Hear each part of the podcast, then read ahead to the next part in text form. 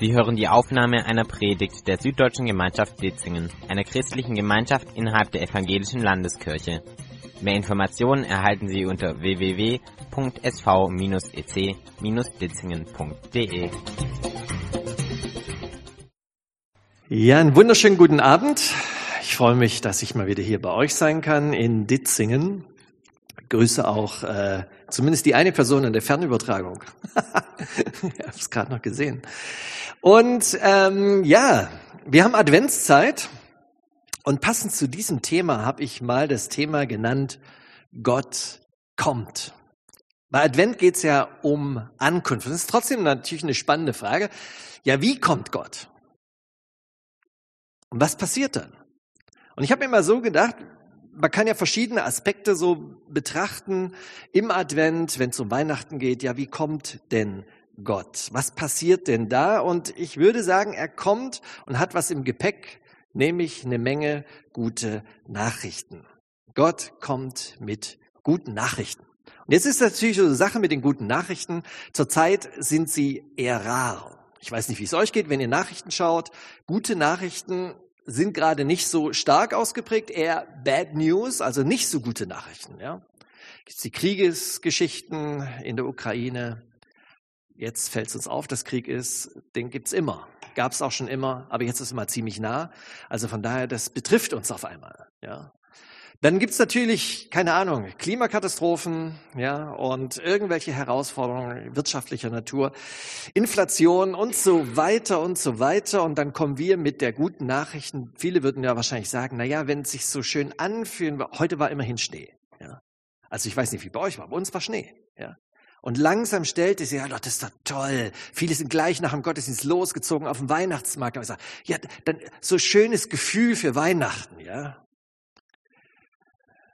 Aber dass man überhaupt von guten Nachrichten und der guten Nachricht spricht und dass Paulus und die Schreiber des Neuen Testamentes diesen Begriff so prominent setzen, nämlich Euangelion, das ist das griechische Wort, also Evangelium, eben die gute Nachricht, hat damit zu tun, dass wir uns mit den Menschen, zu, wie zu dieser Zeit, als Weihnachten passiert ist, in guter Gesellschaft befinden, nämlich die Welt damals war genauso wie unsere Welt heute, nämlich voller schlechter Nachrichten. Auch damals gab es Krisen, Herausforderungen im persönlichen Umfeld, wie es heute, heute auch so ist aber auch politische Natur. Es war damals politisch nicht einfach. Man wünschte sich, dass die Gäste, die im Land waren, mit den Uniformen, dass die das Land verlassen sollten. Ja. Aber sie gingen nicht freiwillig. Also von daher, es war angespannt damals. Ich will uns mit hineinnehmen so in einen dieser Autoren dieser guten Nachricht, eines dieser Evangelien, Johannes. Und jetzt weiß ich nicht, manche von euch haben ja studiert, aber manche haben ja auch äh, anspruchsvolle Berufe. Ich weiß nicht, wer ist, wer kennt das diagonale Lesen? Sagt manchen was. Diagonal lesen? Ja, manche nicken da so ein bisschen. Ja, ja, äh, kräftiges Nicken. Okay. Diagonal lesen heißt, ich lese, ja, also ich empfehle es immer eher bei Sachverhalten, weniger bei Romanen, ja. Weil wenn man diagonal kurz drüber geht, oder vielleicht, manche machen es ja so, die ersten paar Seiten und die letzten, da weiß man, worum es geht. Anfang Artikel, Ende Artikel. Bei Romanen ist es nicht so schön, weil dann ist der Mittelteil nicht mehr so spannend. Aber ich sag mal so, im Evangelium könnte man genauso fast vorgehen. Also wenn man Johannes zum Beispiel anschaut, einen der Evangelisten, dann würde ich sagen, lies einfach mal das erste Kapitel durch. Das ist sozusagen der Spoiler für alles, was danach kommt. Da wird alles schon mal vorgebrieft und sehr kompakt zusammengefasst. Und das finde ich super spannend. Da einen Satz, den habe ich da nochmal, der ist mir so bewusst geworden, so, und ich habe gedacht, den bringe ich mal mit und über den machen wir uns ein bisschen Gedanken. Da ist Weihnachten in kurz kompakter Geschichte zusammengefasst und vor allem auch, was ist da gut an dieser guten Nachricht? Da heißt es, und das Wort wurde Fleisch und wohnte unter uns. Und wir sahen seine Herrlichkeit, eine Herrlichkeit als des eingeborenen Soßes vom Vater, voller Gnade und Wahrheit. Und von diesem kompakten, ich sage mal, von dieser kompakten Zusammenhang, was denn diese guten Nachrichten sind oder diese gute Nachricht, möchte ich so drei Gedanken mit euch so ein bisschen betrachten. Also gute Nachrichten. Eine, die erste ist, Gott wird einer von uns. Ich habe es gerade schon mal vorgelesen, ja. Und das Wort wurde Fleisch und wohnte unter uns. Das muss man ein bisschen aus dem theologischen Hintergrund so bringen. Das Wort, also Buchstaben, also wenn in der Bibel im Neuen Testament von diesem Wort gesprochen wird, dann ist das ein Begriff, wo man eigentlich meint, ne, der, der am Anfang schon dieses Wort gesprochen hat und durch diese Worte ist die Schöpfung entstanden. Es ist ein Begriff, der eigentlich für Gott steht. Also Gott wurde Fleisch, das heißt Mensch, ja? Also Gott wurde Mensch, sagt Johannes und erstaunt darüber und sagt, boah, das ist eine gute Nachricht, Leute. Wir haben ein Problem. Es haut keinen mehr von Socken. Wir sitzen da und sagen, naja, das ist halt gute Nachricht, glaube ich. Ne? Ja, super. Ja, kann ich auch schon wieder gehen. Ne? Aber eigentlich müssen wir uns nochmal bewusst was bedeutet das denn eigentlich, wenn dieses Wort, also wenn Gott selber Mensch geworden ist. Und ich versuche das mit einem kleinen Bild. Da habe ich mal gewohnt. Ja? Und manche kennen vielleicht dieses Haus, die schon bei irgendwelchen, also auch die jüngere Generation vielleicht, wenn ihr schon mal in Liebenzell bei dem großen Kindermissionsfest wart, ja. Also, wer war schon mal in Bad Liebenzell im Schwarzwald? Das waren einige Leute, nicht alle. Es lohnt sich, ja. Dieses Haus lohnt sich, denn nicht nur, weil ich da gewohnt habe. Auch das wäre schon, glaube ich, ein Grund hinzufahren. Aber ich würde sagen, dieses Haus steht unter Denkmalschutz. Ja, ein ganz tolles Haus. Und wenn man ganz nett und brav klopft und klingelt, kriegt man vielleicht eine Führung dort, ja, sagt, boah, ich wollte, ich habe gehört in der Predigt, das Haus steht und Denkmalschutz, ein tolles Haus, ja. Und wenn die gut drauf sind, vielleicht lassen sie euch rein. Aber was ich sagen wollte ist, ich will damit deutlich machen, dieses Haus hat in meinem Leben also eine Rolle gespielt, weil ich da gelebt habe während meines Studiums und ähm, ich kannte es aber vorher schon. Und ich möchte euch so ein bisschen hineinnehmen in den Sachverhalt, nämlich, und das finde ich das Hammermäßige, was der Johannes ja beschreibt, dass das Wort also herkommt, Gott wird Mensch und er wohnt unter uns, dass es ein Unterschied ist, ob jemand mal zu Besuch vorbeikommt oder wirklich dort lebt. Ich möchte es an diesem Haus deutlich machen. Also ich war schon öfters in diesem Haus, auch bevor ich eingezogen bin. Und das lag daran, manche, die schon länger hier, also Kinder des SVs und des ECs sind, die wissen, wir hatten jedes Jahr einen Praktikanten. Da gab es solche und auch andere, aber die solchigen waren Hammer, ja. Und ähm, die waren cool. Und manche habe ich besucht dort. Und da habe ich gesagt, boah, das ist ein ganzer Haufen voller cooler Leute, ja. Da will ich auch vielleicht mal unter Umständen, wenn es sein muss, hin. Also ich habe später gesagt, nee, da will ich nicht hin, aber der Herr wollte anders, also ich durfte dann hin. Und ich sage euch, ja, es macht den Unterschied, ob man nur zu Besuch dort ist oder ob man dort wohnt. Zum Beispiel Temperaturempfinden. Ja, Hammer. Ja? Ich bin ja von Gott, ich weiß nicht, ob ihr es wusstet, ich bin ja eigentlich für Spanien hergestellt, aber falsch ausgeliefert worden. Ja? Ist so. Mein Zimmerkollege im ersten Jahr, der ist eigentlich für Sibirien hergestellt gewesen, auch falsch ausgeliefert. Ja? Jetzt waren wir halt beide in Deutschland vom Herrn äh, nach Liebenzell und wir sollten aneinander lernen, wahrscheinlich. Aber ich sage euch, es war gar nicht so einfach. Im Winter, wenn wir lernen sollten, am Schreibtisch arbeiten, er reißt das Fenster auf, sitzt im T-Shirt da ich habe meine Daunenjacke angezogen. Ja? Es war ein spannendes Jahr. Es macht einen Unterschied, ob man irgendwo zu Besuch ist oder dort wohnt. Wir haben einen Kompromiss gehabt. Der war immer so nachts, ja, immer offenes Fenster. Und ich so, oh nee, geht gar nicht. Ja. Er hat immer Fenster aufgerissen und dann haben wir einen Kompromiss gefunden. Ein Hoch auf die deutsche Fensterbaukunst. Man kann Fenster kippen. Wahnsinn. Ja. Ich bin echt dankbar dafür, dass es so ist. Und und dann, ähm, wenn man, wenn die Fenster schon ein bisschen älter sind, und dort waren die auch schon ein bisschen älter, ich weiß nicht, ob ihr schon mal ausprobiert habt, man kann die auch, wenn sie gekippt sind, noch einen Ticken wieder höher bringen und dann halten die öfters. Vor allem, wenn diese Metalllamellen schon ein bisschen rostig sind. So war es bei uns. Und deswegen konnte ich nachts, wenn er geschlafen hat, wenn ich später gekommen bin, habe ich das Fenster wieder ein bisschen hochgedrückt, ja. Und er hat es nicht gemerkt. Ja? Und damit habe ich auch den Beweis geliefert, dass es gar nicht nötig ist, bei offenem Fenster zu schlafen. Ja? Also, haben wir auch was fürs Leben ein bisschen gelernt? Ich wollte damit nur sagen, es macht einen Unterschied, ob ich irgendwo zu Besuch bin oder dort wohne, dort lebe. Ja? Da bin ich dann auf einmal mittendrin. Und jetzt sagt Johannes, genau das ist passiert. Gott kommt in unsere Welt. Er wird einer von uns. Also so sehr hat derjenige, der das ganze Universum ins Leben gerufen hat, gesagt, ich identifiziere mich mit meiner Schöpfung und mit meinen Geschöpfen, dass ich zu ihnen komme. Wahnsinn. Das heißt, sich mal vorzustellen, dass Jesus als kleiner Junge aufgezogen worden ist von seinen Eltern und mitgenommen worden ist, dass der heilige Gott die Größe hat, so klein zu werden, dass er sich Gebete beibringen lässt. Finde ich spannend. Oder, also ich glaube auch, der musste Kehrwoche machen. Spüldienst, all diese schönen Dinge des Lebens, ja. ja. Heißt es nicht im Hebräerbrief, er musste Gehorsam lernen? Also von daher, Gott in Jesus kommt er auf diese Erde und ich glaube, na, viele lachen jetzt vielleicht so ein bisschen dieses Humorfall. Ja, ist ein bisschen salopp alles ausgedrückt, aber das hat eine tiefe Bedeutung für uns und für unser Leben. Ich möchte es mit noch einem weiteren Bild deutlich machen. Das ist eine Aufnahme, Langzeitaufnahme, ähm, wo, mir, wo man sieht, nee, ist keine Langzeitaufnahme, nur eine intensive, sehr lichtempfindliche. Also ich wollte mal sagen, das sieht man Sternenhimmel, ja.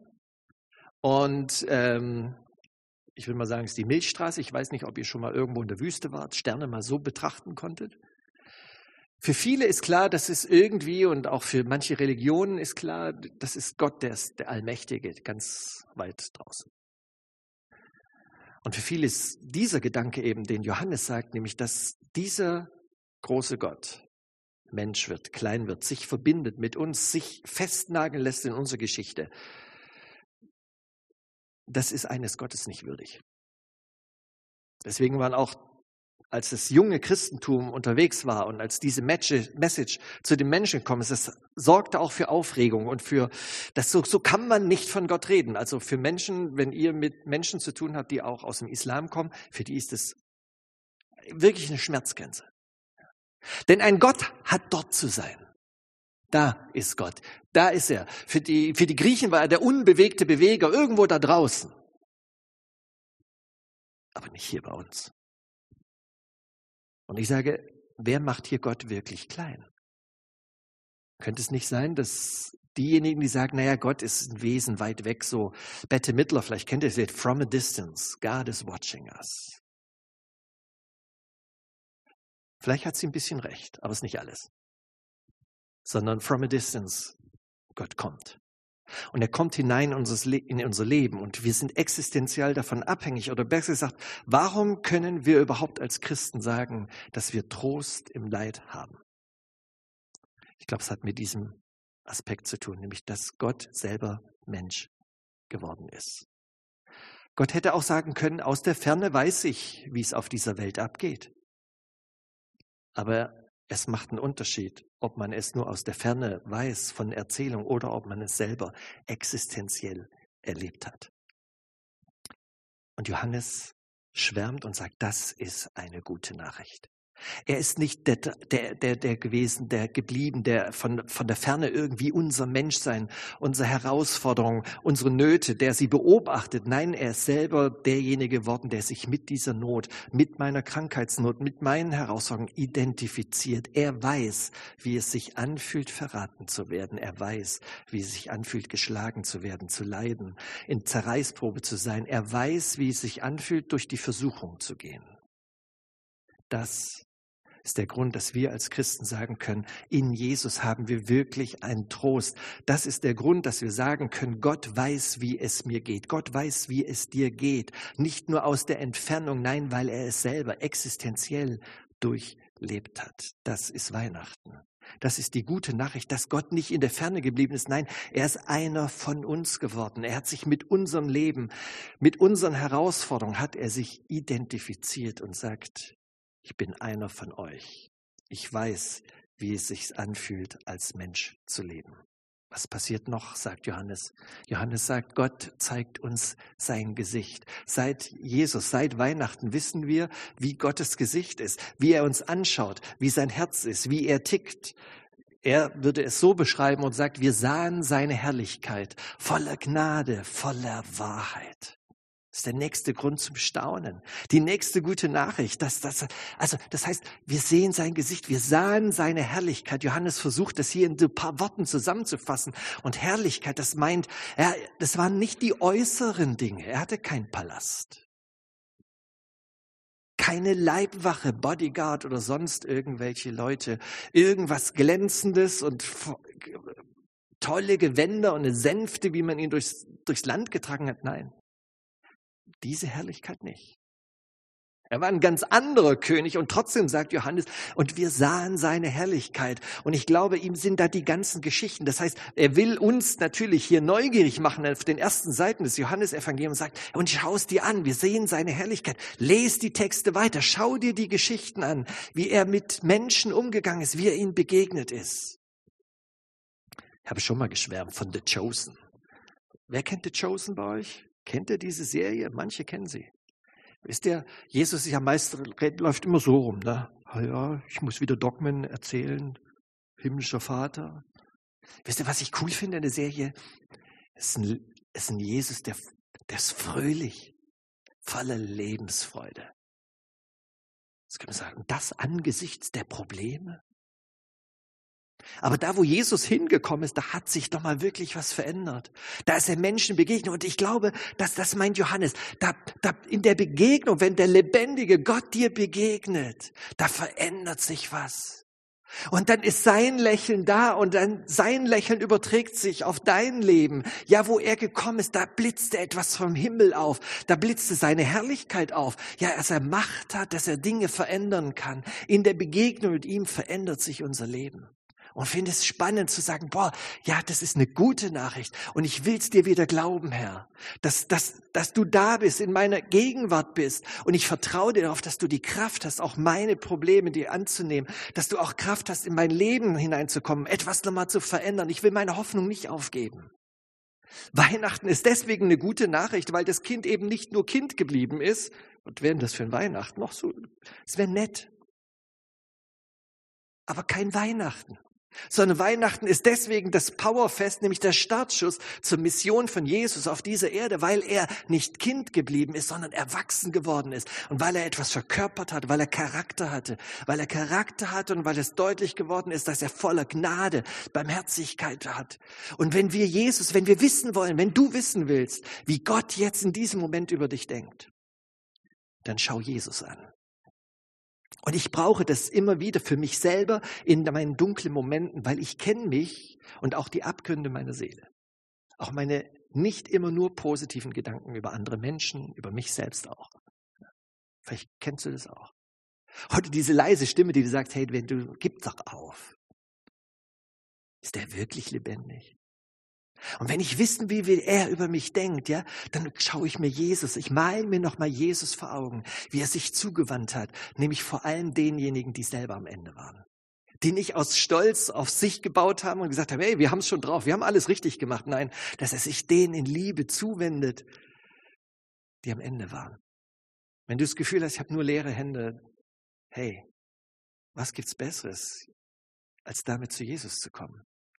Weil das ist der größte Schatz unseres Glaubens, nämlich dass wir leere Hände haben. Dass wir nicht aus unserer Kraft letztlich glauben, sondern aus seinem Geschenk, aus seiner Zuwendung, dass er sich uns zuwendet und zeigt, dass er uns liebt. Und wo kann das übertroffen werden, als in diesem einen Moment, als er bereit war, sein Leben zu geben? Ich sage immer, am Kreuz sind die Arme offen. Und am Kreuz wendet sich Gott nicht von dieser Welt ab. Er wendet sich dieser Welt zu. Und er wendet sich auch nicht von deinem Leben ab. Er ist der Einzige, der wirklich bleibt, obwohl er weiß, wie du bist. Und ich finde es, wow, das ist echt eine gute Nachricht. Wow, das ist Weihnachten. Ja, Weihnachten ist, ist schön, wenn Schnee da ist. Vielleicht habt ihr auch Strohsterne und Lametta. Wow, freut euch. Aber wenn das alles wäre, schade, ist ein bisschen wenig. Aber der Hammer ist, nein, wir dürfen uns neu bewusst machen heute, danke, hey, dass du da bist und dass du jetzt hier bist. Danke, dass du dein Gesicht gezeigt hast, dass wir dich kennen dürfen. Sonst könnten wir gar nicht so fröhlich sein. Wir könnten nicht mal solche Lieder singen, wenn er nicht so wäre, wie er ist. Und dann möchte ich noch ein Stückchen weitergehen, weil das hat ja irgendwie auch Kraft oder ich denke zumindest, es sollte Power und Kraft bekommen für unser Leben, nämlich, dass Gott neues Leben bringt. In ihm. Und manchmal sagen wir, naja, ich habe mal ein Bild mitgebracht. Das kennen wahrscheinlich manche. Ne? Wer sieht eine etwas ältere Dame? Okay, ist ein Paar. Wer sieht eine junge, hübsche Frau? Oh, auch ein Paar. Manche sehen vielleicht auch beides. Und da sollte nicht zum Arzt gehen, das ist normal und das ist gut so. Ähm, und ich kenne dieses Bild schon seit vielen Jahren. Und trotzdem geht's mir so, ich muss manchmal zweimal hinschauen. Äh, wie war es nochmal? Geht's euch auch so? Man muss doch mal ein bisschen hingucken. Ja? Und ich glaube, wenn wir an Weihnachten denken und an das, was da passiert ist, also wovon Johannes schwärmt, das Wort wurde Fleisch und er kam zu uns, wir sahen seine Herrlichkeit, voller Gnade, voller, voller Wahrheit, dann will er sagen, guck noch mal genauer hin. Wir erkennen nämlich etwas vom Wesen Gottes, von Gnade und Wahrheit. Und was ich damit sagen möchte, ist, wir sollten bei Jesus manchmal noch deutlicher hinschauen. Das eine Gesicht von Jesus ist, ja, dass er bereit war zu leiden dass er alles für uns gegeben hat. Aber wisst ihr, was noch drin steckt? Und ich glaube, das meint auch Johannes. Wir sahen seine Herrlichkeit, hat einen dienenden Charakter, aber es ist noch mal mehr, nämlich dieses neue Leben, was mit Jesus begonnen hat. Ich sag mal, eine, eine neue Art zu leben. Manche sagen oder manche Theologen sagen, Jesus hat das Leben gelebt, was wir eigentlich leben sollten als Ebenbilder Gottes. Aber weil wir eben nur Menschen sind, können wir dieses Leben gar nicht so leben. Aber Jesus hat es gelebt. Das heißt, wenn wir wissen sollen, wie menschliches Leben funktionieren soll, dann müssen wir uns an Jesus orientieren. Und ich glaube, es geht hier darum, dass Jesus auch in seiner Herrlichkeit deutlich werden soll, dass er ja, dass er zeigt, wie, wie unser Leben oder dass wir ihn als Vorbild haben und sagen, an dir wollen wir uns orientieren. Dir gebe ich das Recht, dass du mein Leben, mein Inneres, jetzt müsste man neudeutsch sagen, dass du mein Betriebssystem prägen darfst. Wir haben alle so ein altes, veraltetes Betriebssystem, ja, was Macken hat und dunkle Seiten hat und wir brauchen ein neues Betriebssystem. Und Jesus sagt, ja, dieses Leben, dieses neue Leben, das könnt ihr mit mir haben, wenn ihr euch an mich bindet. Und dann passiert das, das Gnade und Wahrheit. Und ich glaube, das ist das Betriebssystem, mit dem Jesus hier programmiert. Naja, das ist nicht, was es seinem Wesen entspricht. Ja, Jesus ist kein Roboter, der programmiert wird, aber ihr versteht so ein bisschen. Ja?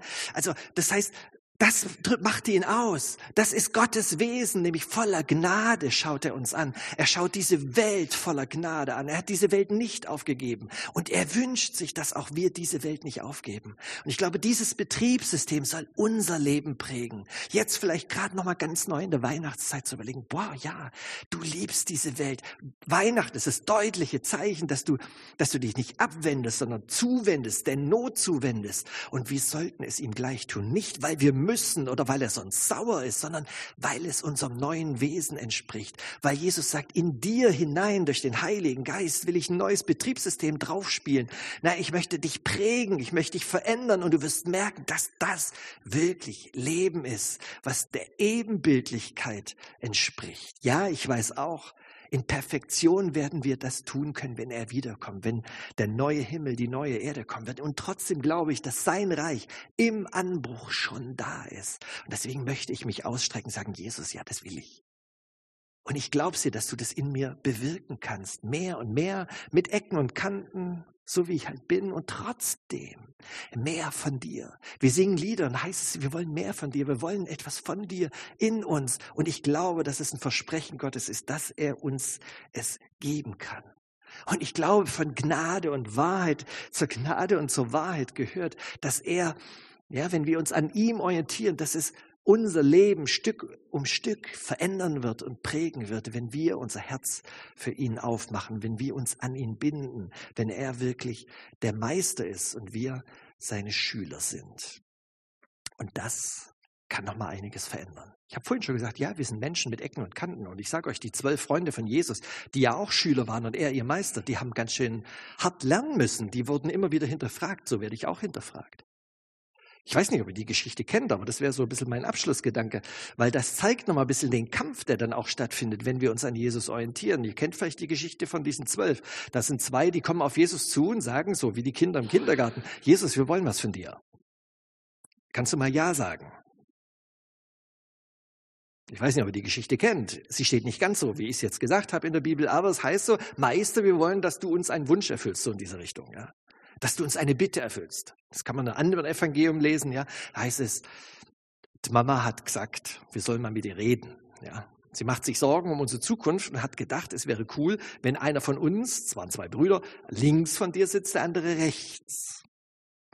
Da gibt es eine kleine Diskussion hin und her und andere bekommen es mit. Und da könnt ihr euch vorstellen, die wollten auch nicht hinten anstehen, sondern eher ja auch links und rechts. So wird die Klassenversammlung, Klassentreffen einberufen und da heißt es, da rief Jesus sie zu sich und sprach zu ihnen, ihr wisst, dass die Herrscher, äh, die als Herrscher gelten, halten ihre Völker nieder und ihre Mächtigen tun ihnen Gewalt an. Aber so ist es unter euch nicht. Das finde ich schon mal spannend. So ist es unter euch nicht. Oft muss man vielleicht sagen, so sollte es nicht sein unter euch, ja. Sondern wer groß sein will unter euch, der soll euer Diener sein. Und wer unter euch der Erste sein will, der soll aller Knecht sein. Und da habe ich mir noch gedacht, boah, das, das drückt nochmal das neue Betriebssystem aus. Und es zeigt und überführt mich. Was, ich bin oft einer dieser zwei. Und sage ich, mir soll's gut gehen, Herr. Ich habe da so meine Ideen, wie du das doch machen könntest, solltest äh, müsstest vielleicht.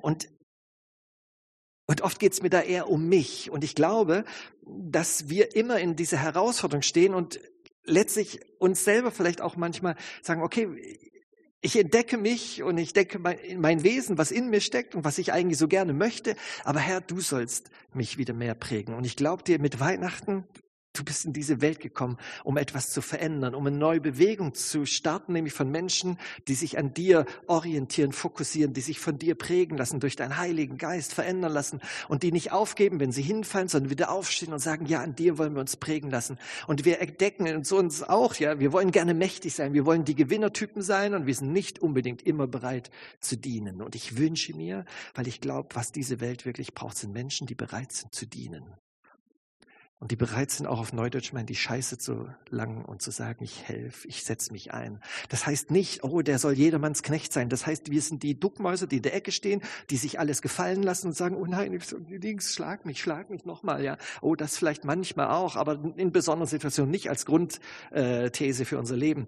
Aber dienen heißt ja, dass ich das Beste möchte für den anderen, dass ich mich einsetze für andere Menschen. Das heißt auch, ich kann vielleicht in, in Dienst und in Liebe Grenzen setzen, aber letztlich geht es mir um den anderen Menschen, weil ich lerne, diese Welt und die Menschen um mich herum mit Gottes Augen zu sehen. Und auf einmal entbrennt mein Herz und ich sage, oh ja, Herr, danke, ich kann, ich kann endlich Liebe für sie empfinden. Ich habe noch mal eine neue Perspektive, denn ich lasse mich so oft blenden von den Dingen, die mich abstoßen, wodurch ich genervt bin. Und mein Wunsch für Weihnachten, vielleicht für die nächste Woche für euch ist, dass ihr kleine Dinge zum Segen vielleicht für andere einsetzt. Ich habe mal ein Beispiel mitgebracht. Ja, Weihnachtsmänner können die Welt verändern. Ja, habe ich mir vorgenommen. Ja, ich, manchmal sind die Predigten ja auch immer so Bekenntnisse. Äh, ich habe euch, glaube letztes Mal erzählt von meinen Nachbarn, wo ich bete. Ne? Ich habe eine neue Aufgabe angenommen. Ich bin ja in diesem Pastorenberatungsding da, also in Fortbildung. Da muss man immer jedes Mal sagen, und was hast du draus gemacht und so weiter. Ja, ich habe was Neues mir vorgenommen und ich habe gesagt, ich möchte für diese zwei Nachbarn, für die ich regelmäßig bete, möchte ich, habe ich vorgenommen, für den 24., also vor dem 24., möglichst bald, also bis Dienstag, da ist nämlich wieder Rechenschaft. Aber ich habe mir gesagt, ich könnte Folgendes machen. Ja, habe ich noch nie gemacht in meiner Nachbarschaft.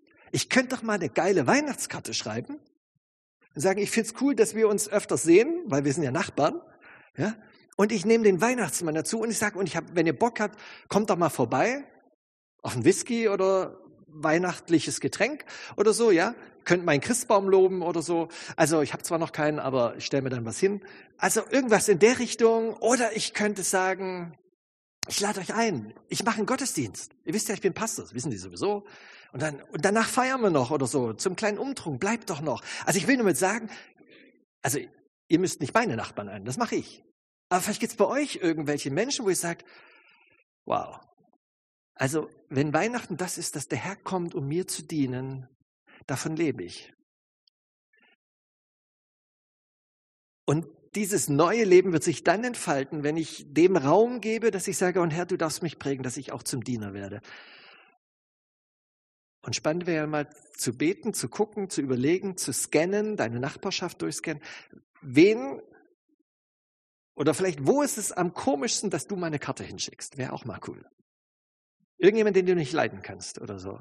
Also kann man ja auch falsch verstehen. Aber versteht ihr, dass ihr einfach sagt, wem sollte ich vielleicht eine Karte schicken, einen kleinen Weihnachtsmann? Ihr könnt auch was anderes nehmen. Ihr habt vielleicht Plätzchen gebacken oder sonst was. Und vielleicht einfach sagen, das schenke ich. Und dann bleibt Weihnachten eben nicht nur bei dir, sondern vielleicht hat Gott noch mal was vor, einem Menschen zu begegnen durch dich. Weil ich finde immer wichtig, dass sowas ja ins praktische Leben muss es ja rein. Weil sonst ist es schön, dann wissen wir wieder mehr, ein Jahr mehr, dass der Herr so gut ist. Aber die Leute wissen es nicht. Und ich glaube, unsere Berufung ist, dass die Leute mitkriegen sollen, dass der Herr gut ist. Und das ist, dass wir wirklich noch in 2022 daran glauben. Und sagen, ja, davon leben wir sogar. Okay, schmunzel ruhig, aber so ist es. Und ich glaube, dass er dir was Gutes tun will. Das wäre doch der Hammer, wenn wir irgendwie kreativ werden. Ihr müsst auch nicht Weihnachtsmänner nehmen. Euch fällt vielleicht noch was Besseres ein. Aber ich glaube, dass Gott die Weihnachtsfreude für uns selber vor allem dort vermehrt, wo wir bereit sind, etwas zu geben, ein Risiko einzugehen. Und um diese Bereitschaft möchte ich beten. Jesus, ich danke dir dafür, dass du wirklich in diese Welt gekommen bist und dass es gute Nachrichten gibt, weil das wirklich alles verändert. Manchmal ist es echt schade, dass wir uns so dran gewöhnt haben und das ist einfach unsere Routine, Tradition, die pflegen wir ein bisschen. Aber wo kann das nochmal unser Leben herausfordern? Ich bitte dich, Herr, dass wir kreativ werden. Überlegen, für wen könnten wir eine Karte, Kekse, was weiß ich, irgendwas machen. So dass Menschen irgendwie ein bisschen aufmerksam werden auf dich. Und danke, Herr, dass du uns ein Gehirn gegeben hast, Kreativität gegeben hast. Und ich bin gespannt, ja, was passiert. Und so segne uns. Lass es Weihnachten werden für uns selber, dass wir daraus leben und es weitergeben. Amen.